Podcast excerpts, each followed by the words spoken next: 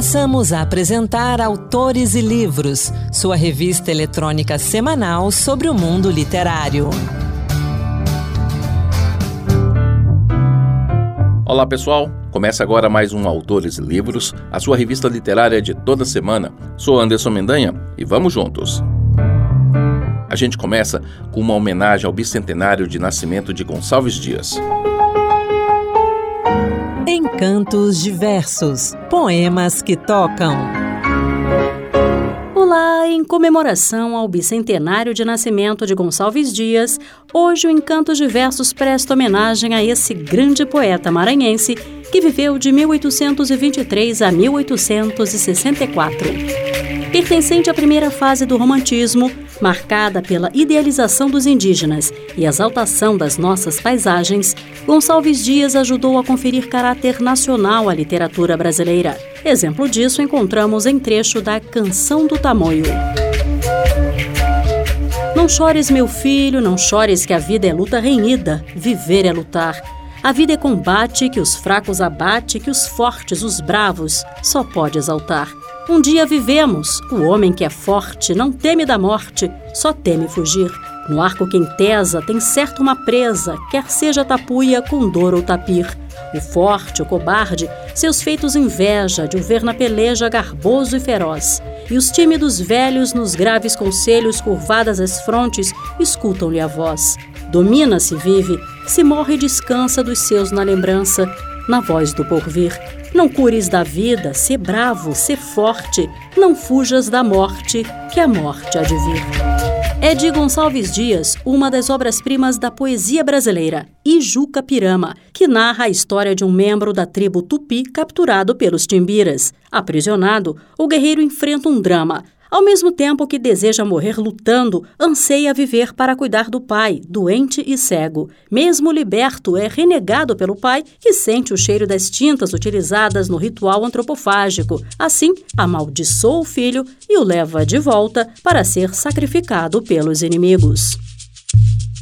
Tu choraste em presença da morte? Na presença de estranhos? Choraste? Não descende o cobarde do forte, pois choraste, meu filho não és. Possas tu, descendente maldito de uma tribo de nobres guerreiros, implorando cruéis forasteiros, seres presa de vis aimoréis. Possas tu, isolado na terra, sem arrimo e sem pátria vagando, rejeitado da morte na guerra, rejeitado dos homens na paz. Ser das gentes o espectro execrado, não encontres amor nas mulheres. Teus amigos, se amigos tiveres, tenham alma em constante falaz não encontres doçura no dia, nem as cores da aurora te ameiguem, e entre as larvas da noite sombria nunca possas descanso gozar. Não encontres um tronco, uma pedra, posta ao sol, posta às chuvas e aos ventos, padecendo os maiores tormentos, onde possas a fronte pousar. Um amigo não tenhas piedoso, que o teu corpo na terra embalsame, pondo em vaso da argila cuidoso arco e frecha e tacape a teus pés ser maldito e sozinho na terra, pois que a tanta vileza chegaste, que em presença da morte choraste, tu, cobarde, meu filho não és. Para encerrar, deixo você na companhia de Sérgio Brito, que musicou o famoso poema de Gonçalves Dias, intitulado Canção do Exílio. Minha terra tem palmeiras, onde canta o sabiá as aves que aqui gojeiam não gojeiam como lá. Nosso céu tem mais estrelas, nossas várzeas têm mais flores, nossos bosques têm mais vida, nossa vida mais amores. Em cismar sozinho à noite mais prazer encontro eu lá. Minha terra tem palmeiras onde canta o sabiá. Minha terra tem primores que tais não encontro eu cá. Em cismar sozinho à noite, mais prazer encontro eu lá. Minha terra tem palmeiras onde canta o sabiá. Não permita menos que eu morra sem que eu volte para lá, sem que eu desfrute os primores que eu não encontro por cá, sem que ainda viste as palmeiras onde canta o sabiá. Esse foi o Encantos de Versos, produzido e apresentado por Marluce Ribeiro, dedicado a Gonçalves Dias. Considerado por muitos o maior poeta romântico brasileiro, Gonçalves Dias soube expressar como ninguém as sugestões da nossa natureza, as tradições indígenas, a saudade da pátria, uma vida amorosa intensa e conturbada. Cantadas em versos que ainda hoje muitos brasileiros sabem de cor, como a Canção do Exílio. Para você conhecer um pouco mais sobre a obra desse grande poeta brasileiro, a gente indica um livro fácil de encontrar Melhores Poemas, Gonçalves Dias, Seleção e Prefácio, José Carlos Gabuglio, publicado pela Global Editora. E agora, você acompanha a entrevista da semana com o autor potiguar, Genildo Mateus. Entrevista. E eu converso aqui no Autores e Livros com Genildo Mateus. Genildo é do Rio Grande do Norte, natural de Macau, ele está radicado em Natal desde 1971. É ator, dramaturgo, compositor, artista plástico, cenógrafo, brincante de teatro de bonecos e, claro, também escritor. Genildo, bem-vindo ao Autores e Livros. Obrigado. É um prazer estar aqui trocando ideia com vocês, né? Para mim é muito importante essa, essa entrevista, né?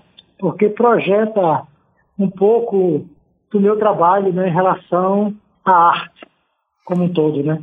Genildo, vamos falar um, começar pela literatura? Quando foi que você começou a escrever pela primeira vez e quando você publicou seu primeiro livro? Fala um pouquinho da sua trajetória literária para gente. Olha, é, na verdade, é, a, minha, a minha trajetória, minha trajetória literária, ela começou ainda no período ainda do a gente estava naquele processo muito barra pesada aqui no Brasil, né? Que era o processo ditadura militar, né? E eu morava ainda em Macau e, e era muito curioso. E, de repente, eu já era garoto ainda, eu me deparei com uma literatura de uma, é, de uma escritora que foi considerada assim, de, é, até mesmo proibida, né? Uhum. Principalmente naquela época, que foi a Beata. Uhum. E então, a literatura dela era uma literatura assim um pouco obscena, né? Mas também chamava muito atenção para as questões, para as questões sociais do país, né? Naquela época em que ela escrevia. E aquilo me chamou a atenção. E eu comecei a ter acesso a essa, a essa literatura, né? E aí eu fui me aprofundando e gostando do, do, de ler, que era uma coisa assim muito rara, né? E aí é, eu parti para escrever alguma coisa. E em 1975 eu comecei a escrever poesias. Eu comecei a escrever poesias e tal, e depois eu fui enveredando para outros caminhos, que foi o caminho dos contos.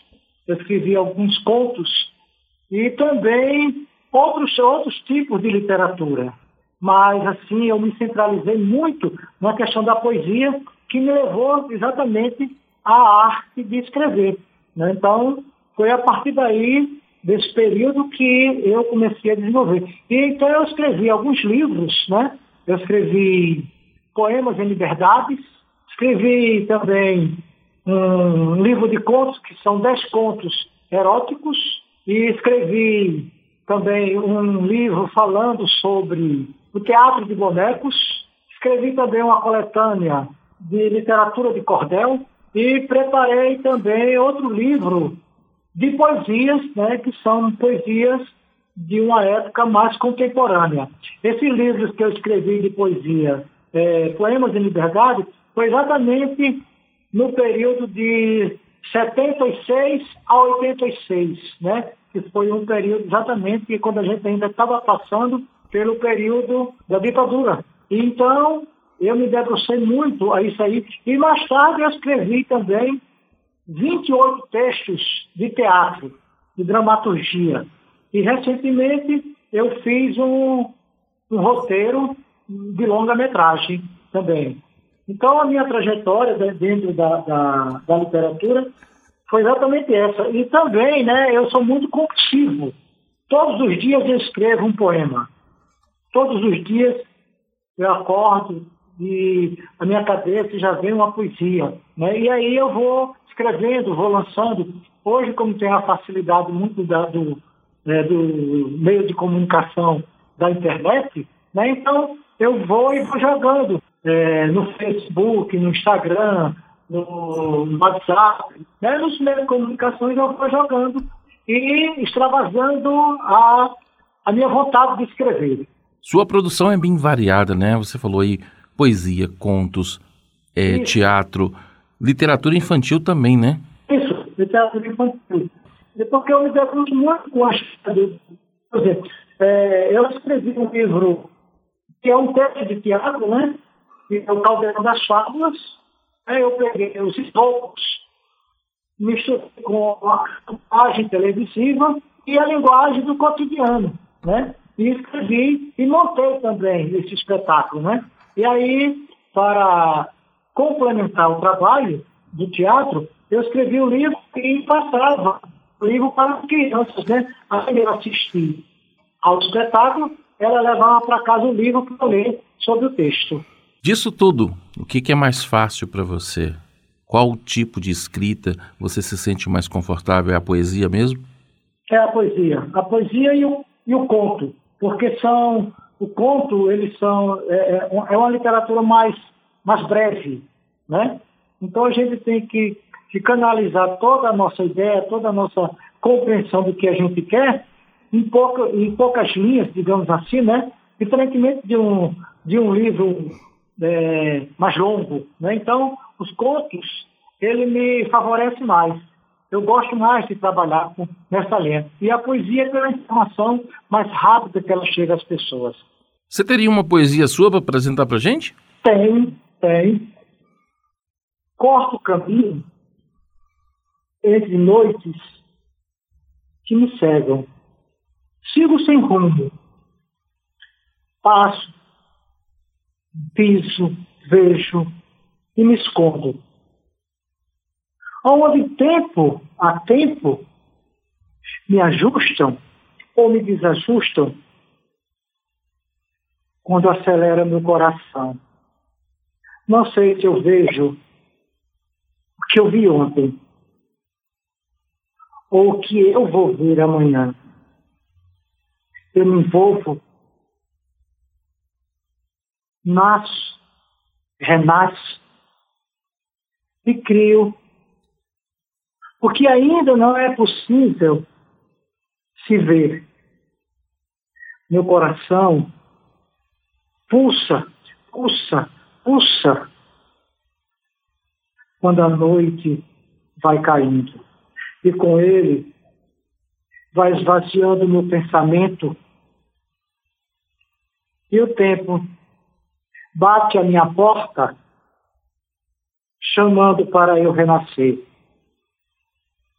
Escuto o sopro do vento me levando ao encontro que me entorpece, que me deixa sem nunca eu encontrar aquilo que eu busco. Eu vivo, chamo, sorrio, entre os rios que passam me banhando a cada segundo, a cada minuto que eu vou vivendo. E o tempo passa. E eu continuo aqui. Abro os olhos, vejo o um sorriso alardeando no espelho que se fragmenta. E os fragmentos vamos se diluindo até o encontro de eu renascer. Esse é um dos poemas né, que eu tenho, entre tantos outros que, que, eu, que eu faço né, diariamente. Essa foi parte da entrevista com o autor potiguar, Genildo Mateus. A entrevista completa está disponível nas principais plataformas de podcast e também no site da Rádio Senado. Basta buscar por Genildo Mateus, Rádio Senado. Eu abro esse bloco com as nossas dicas com um lançamento que conta uma história de uma criança que ajuda um idoso a se curar das feridas do passado.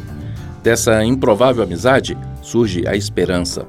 O romance Porque os Adultos Choram, do escritor Fábio Magalhães, nos conduz por essa história, que se passa dentro de um hospital, mais precisamente na ala dos pacientes com câncer. Eu deixo o próprio autor falar mais desse livro. Olá, ouvintes da Rádio Senado. Aqui quem fala é o escritor Fábio Magalhães, autor do livro Porque os Adultos Choram. E hoje estou aqui para falar um pouco sobre o meu livro para vocês. É, o livro Porque os Adultos Choram foge do clichê. Considero uma obra temporal. A história se passa em um hospital para tratamento de pessoas com câncer e narra a história do veterano da guerra John C. Scott e do menino Eric, de 8 anos, que sonha em ser soldado. Por falta de vaga na ala pediátrica, Eric é alojado temporariamente no mesmo quarto que Johnson. O primeiro contato entre Eric e Johnson não é nada amigável. Johnson é um velho amargurado, rude, de pouca conversa. Faz da vida das enfermeiras um verdadeiro inferno. É um paciente que ninguém gosta de cuidar. Já Eric é o oposto, é uma criança gentil, curiosa, gosta de fazer perguntas. Eric bem que tenta uma aproximação entre os dois, mas Johnson acaba tratando ele mal. Mas após Eric quase presenciar a morte de Johnson e de certa forma ter salvo a vida dele, os dois se tornam amigos. E aqui faço uma pausa para ler um trecho da obra. Era a primeira sessão de quimioterapia de Eric. Ele, Johnson, estava no corredor do hospital, cada um sentado em uma cadeira de rodas. Ambos passariam por uma sessão quimioterápica. Eric estava um pouco triste no dia, e incomodado. Senhor Johnson, por que temos que ficar sentados nessas cadeiras? Sendo que eu consigo andar sozinho. Eu não entendo. Para apostarmos corrida, Eric. Apostar corrida? Sim. O senhor está falando sério? Claro que estou. O que você acha de apostarmos uma corrida agora? Aquele que chegar ao final do corredor primeiro, ganha. Eu topo, disse Eric, com um enorme sorriso em seu rosto. É, com o passar dos dias, Eric descobre que seu colega de quarto é um ex-combatente da Segunda Guerra Mundial e ele fica super entusiasmado e implora para que Johnson conte sua história. Johnson então conduz o leitor a fazer uma viagem no tempo, até os campos de combate da Segunda Guerra Mundial, onde ele e seus homens lutaram bravamente contra o Império Nazista de Hitler. E quando de volta ao presente, o leitor vivencia o combate dos dois amigos contra o câncer. Mais uma vez eu faço uma pausa para ler outro trecho da obra. Naquela manhã, ao despertar e abrir os olhos, Johnson se deparou com Eric parado em frente à janela do quarto. O reflexo do seu rosto no vidro da janela mostrava um olhar triste e preocupado. Ele olhava pensativo para seu dedo indicador estendido. Johnson então perguntou: Ei, Eric, o que está olhando? Eric foi até a cama de Johnson com seu dedinho estendido e falou: Olha, Sr. Johnson, o último pelinho do meu olho caiu. Johnson sentiu um nó na garganta, engoliu seco e respondeu: Isso não se chama pelinho, Eric. Isso se chama cílio. Cílio? Sim, cílio. Chegue mais perto. Dê-me ele. Disse Johnson, estendendo seu dedo para que Eric pudesse colocar o cílio sobre ele. Agora faça um pedido e assopre. Um pedido, Sr. Johnson? Sim, um pedido. Tudo bem. Eric pensou por um instante Olhou para seu amigo, fechou os olhos e assoprou o cílio que estava sobre o dedo de Johnson. Logo após, ele deu um enorme sorriso. Johnson também sorriu, por ter conseguido fazer o pequeno sorrir naquele momento de tristeza. O que eu acho mais bonito na história é a amizade e o respeito entre os dois. Johnson é ateu. Talvez por ser uma pessoa sofrida, ele mesmo conta que viu seus soldados morrerem nas trincheiras ao seu lado clamando por Deus na esperança e talvez na ilusão de que das nuvens surgiria algum ser todo-poderoso que os salvariam, já Eric é uma criança cristã. Mas em nenhum momento da história Johnson fica propagando seu ateísmo, e nem Eric fica tentando converter Johnson. É uma história comovente que promete muita emoção e que pode levar os leitores às lágrimas. Sem falar que o livro é inspirado em grandes clássicos dos cinemas, como Pearl Harbor e O Resgate do Soldado Ryan. O livro pode ser adquirido através da loja online da Amazon. E se você ficou curioso e quer acompanhar mais sobre o meu trabalho, basta me seguir na re nas redes sociais através do arroba Fábio Magalhães Escritor. Um grande abraço a todos. Porque os adultos choram, de Fábio Magalhães, tem 204 páginas e você encontra na Amazon, tanto na versão impressa quanto na digital. Meu destaque agora é Triciclo, de André Amaro, que reúne literatura, fotografia e músicas de sua autoria, tudo em um só livro. Há 40 anos atuando no cenário cultural do Distrito Federal, André Amaro é um entusiasta das artes. Seu nome está ligado a uma longa e premiada carreira no teatro, mas sua atividade profissional se estende a outras linguagens artísticas, como cinema, rádio, fotografia e literatura. Triciclo, Arte Móvel para Passeio, traz uma coletânea de contos e audiocontos, séries fotográficas e um álbum de 10 canções. Quer saber mais sobre esse livro? Acesse então o site do André, andreamaro.com.br. Que tal um livro que te faz enxergar a verdadeira e atual realidade da sociedade brasileira? Onde Pousam os Urubus, de André L. Braga, mostra a dura realidade das pessoas que catam restos de alimentos das caçambas de caminhões de lixo e demonstra o retorno do Brasil ao mapa da fome. Foram notícias sobre esses acontecimentos que motivaram o autor a escrever essa ficção política. A obra foi finalista do sétimo Prêmio Kindle de Literatura e está disponível na Amazon. Aqui, André L. Braga propõe em sua narrativa inserir situações e problemas reais da sociedade contemporânea, como, por exemplo, a luta pelo poder, a manipulação de informações, a fome, a exclusão social e também a intolerância religiosa e outras questões políticas, ambientais e econômicas. Onde pousam os urubus inicia com a morte do presidente de Nova Amazônia, uma jovem nação situada no coração da floresta amazônica, que pela primeira vez em 30 anos escolherá um novo presidente por eleições diretas. Nesta disputa, dois candidatos: Júnior Pedrosa, conservador, e Ofélia Marabaixo, progressista. No meio dessa competição política, onde pousam os urubus, dialoga com um drama ao dividir com o leitor a história de Carla, uma garotinha cheia de mistérios que possui necessidades educacionais especiais e rouba o protagonismo com um carisma comovente. A escrita de André cutuca feridas e males que estão enraizados em países como o Brasil e permite ao leitor mergulhar no misticismo da região norte, ao mesmo tempo que reflete sobre assuntos como descaso e abandono.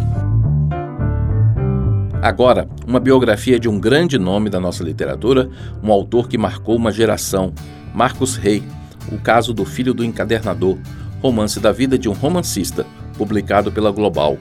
Se você tem mais de 30 anos, certamente já leu alguma coisa de Marcos Rey, famoso por seus romances da coleção Vagalume. O Mistério dos Cinco Estrelas é o meu livro preferido dele. Falar de si próprio com habilidade, desapego e sem presunção pode ser um desafio, para muitos até intransponível. Não para Marcos Rey. Nesse caso do filho do encadernador, ele revela as escolhas que tomou ao longo da sua vida e o que o levaram ao destaque que alcançou na literatura brasileira. Essa autobiografia não deixa de ser uma viagem pelos caminhos e descaminhos do Brasil, rememorando as leituras que fizeram a sua cabeça e os recantos mais escondidos de São Paulo. O escritor manifesta suas opiniões sobre assuntos importantes, como o desenvolvimento do rádio no país e as agruras vividas pela sociedade brasileira durante os anos de chumbo. Tudo isso em meio às histórias que vivenciou, sempre narradas de uma forma saborosa e perspicaz. Eu destaco agora 60 Primaveras do Inverno, publicado pela Nemo, que traz roteiro da escritora francesa Ingrid Chabert e ilustrações da aclamada quadrinista holandesa Aimee de Jong. No dia em que completa 60 anos, Josie se recusa a soprar as velas do bolo de aniversário ela já está de malas prontas. Havia tomado uma decisão. Iria deixar o marido e a casa para recuperar sua liberdade, ganhando a estrada com a velha Kombi. Sua família, inicialmente chocada, não deixará de culpá-la por essa escolha, que todos consideram extremamente egoísta. Nos primeiros dias, Josi irá se manter firme, conhecendo novas amigas que vivenciam destinos semelhantes e enfrentam a mesma incompreensão social. Mas será que isso é suficiente para que ela assuma plenamente sua vontade de um recomeço? Talvez, se o amor estiver envolvido. As autoras criam um retrato sutil, comovente e moderno de uma crise de meia-idade em um road movie que é impossível parar de ler até o final. Uma obra com um surpreendente sopro de liberdade que se atreve a lidar com o tabu da mudança de vida e também da sexualidade. Uma HQ realista e sincera sobre as escolhas que fazemos ao traçar nosso próprio caminho. Uma obra que nos faz pensar em nós mesmos. Quer saber mais? Acesse o site da editora grupoautêntica.com.br barra Nemo barra quadrinhos. Se você quiser saber mais sobre os livros que falamos aqui hoje, todas as dicas de leitura estão disponíveis no Instagram. Basta usar a hashtag Dicas Autores e Livros. Antes de encerrar, uma dica para quem está em São Paulo ou vai passar pela capital paulista por esses dias. Em agosto, as fábricas de cultura das periferias da Zona Norte, as oficinas culturais Alfredo Volpe e Oswald de Andrade e o Museu Casa das Rosas realizam atividades com artistas e lideranças indígenas, desde intervenções, mostras e até debates. Algumas delas. A partir de 5 de agosto, teremos exposições como a Pindorama, Existem Indígenas em São Paulo, com fotocolagens da artista visual Moara Tupinambá, na Oficina Cultural Alfredo Volpe, e também a Mostra Coletiva Jaraguá 1135M, na Oficina Cultural Oswald de Andrade. A escritora Aline Pachamama lançará Voz em A um Show no Jardim da Casa das Rosas, também no dia 5 de agosto. Aliás, Aline vai ser entrevistada do próximo Autores e Livros. A agenda completa está disponível no site do programa Oficinas Culturais, oficinasculturais.org.br, do Museu da Casa das Rosas, casadasrosas.org.br e também nas Fábricas de Cultura, fábricasdecultura.org.br. O Autores e Livros vai ficando por aqui, sou Anderson Mendanha. O programa de hoje teve produção de Ana Beatriz Santos e Rita Zumba com trabalhos técnicos de Antônio Carlos Soares. Até a semana que vem. Boa leitura. Acabamos de apresentar Autores e Livros, sua revista eletrônica sobre o mundo literário.